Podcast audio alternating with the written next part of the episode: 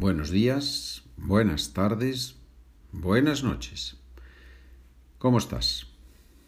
Espero que muy bien. Espero que estés preparado, que estés preparada para continuar aprendiendo, mejorando, practicando, disfrutando mientras estudiamos un poquito. Hoy tenemos una palabra de dos letras, la palabra sí.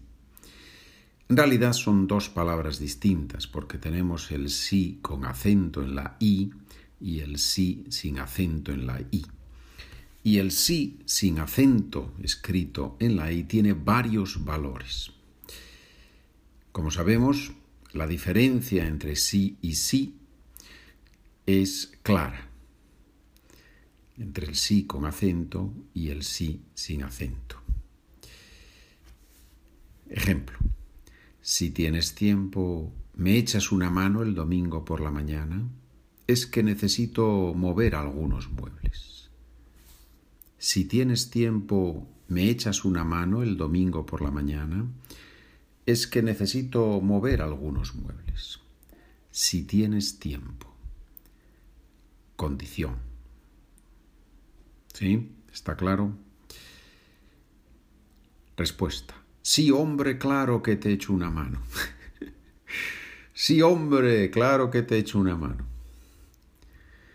Y ese sí es un sí con acento. ¿Por qué? Porque es un sí que expresa afirmación, respuesta positiva. Sí. Sí sin acento, condición, sí con acento, afirmación. ¿Qué significa echar una mano? ¿Cómo podemos decir echar una mano con otras palabras?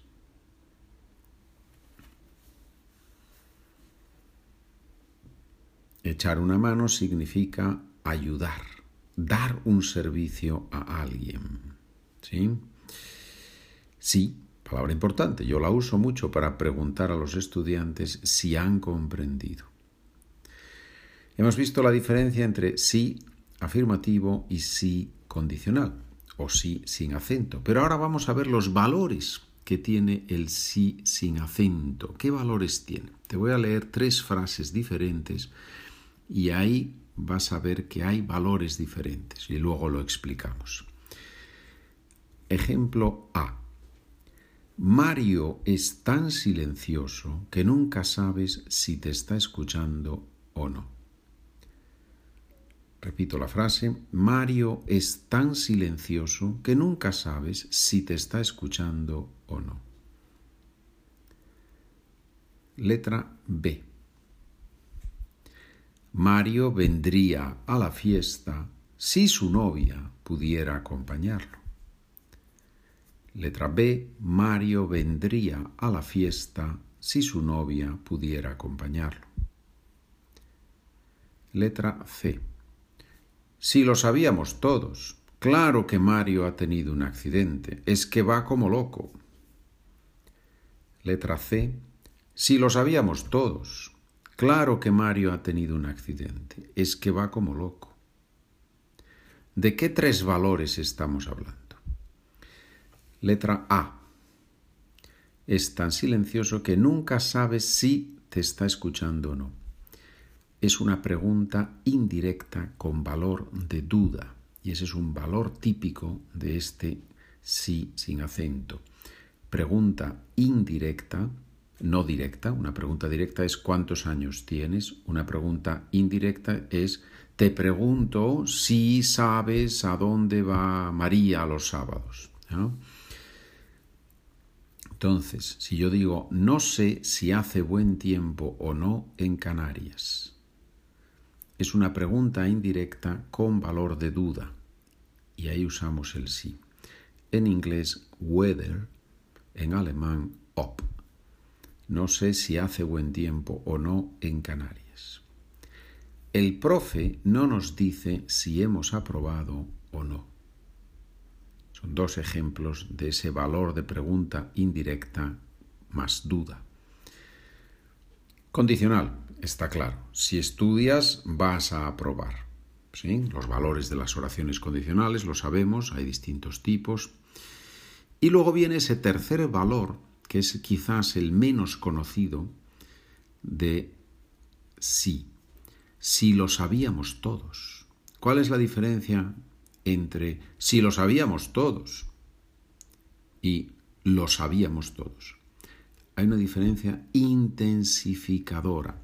El sí aporta un valor de intensificación, lo hace más enfático, le da más valor, pero no es un valor de significado, sino simplemente intensifica el contenido de la frase, lo hace más fuerte, si quieres. Si hablamos del accidente de Mario, ¿verdad? Si lo sabíamos todos, es que va como loco, claro que ha tenido un accidente. Es como si decimos, por supuesto que lo sabíamos todos, es que se veía venir, es que estaba claro. Añade esa intensificación al significado. Otro ejemplo. ¿Es verdad que Mario tiene mucho dinero? Y la otra persona responde, Uf, sí tendrá dinero. Fíjate que se acaba de comprar un yate. Uf, sí tendrá dinero.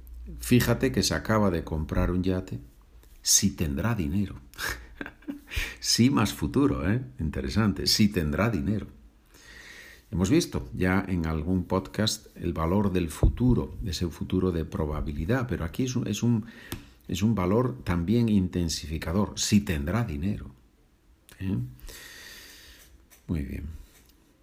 Es impresionante, ¿verdad? Cuántas cosas se pueden aprender de una lengua y no se termina nunca. Esto no se termina nunca, es lo bonito. Siempre, siempre hay algo nuevo, algún matiz que podemos aprender y sobre todo que debemos usar al hablar. Yo esto insisto mucho a los estudiantes porque me parece que es verdad.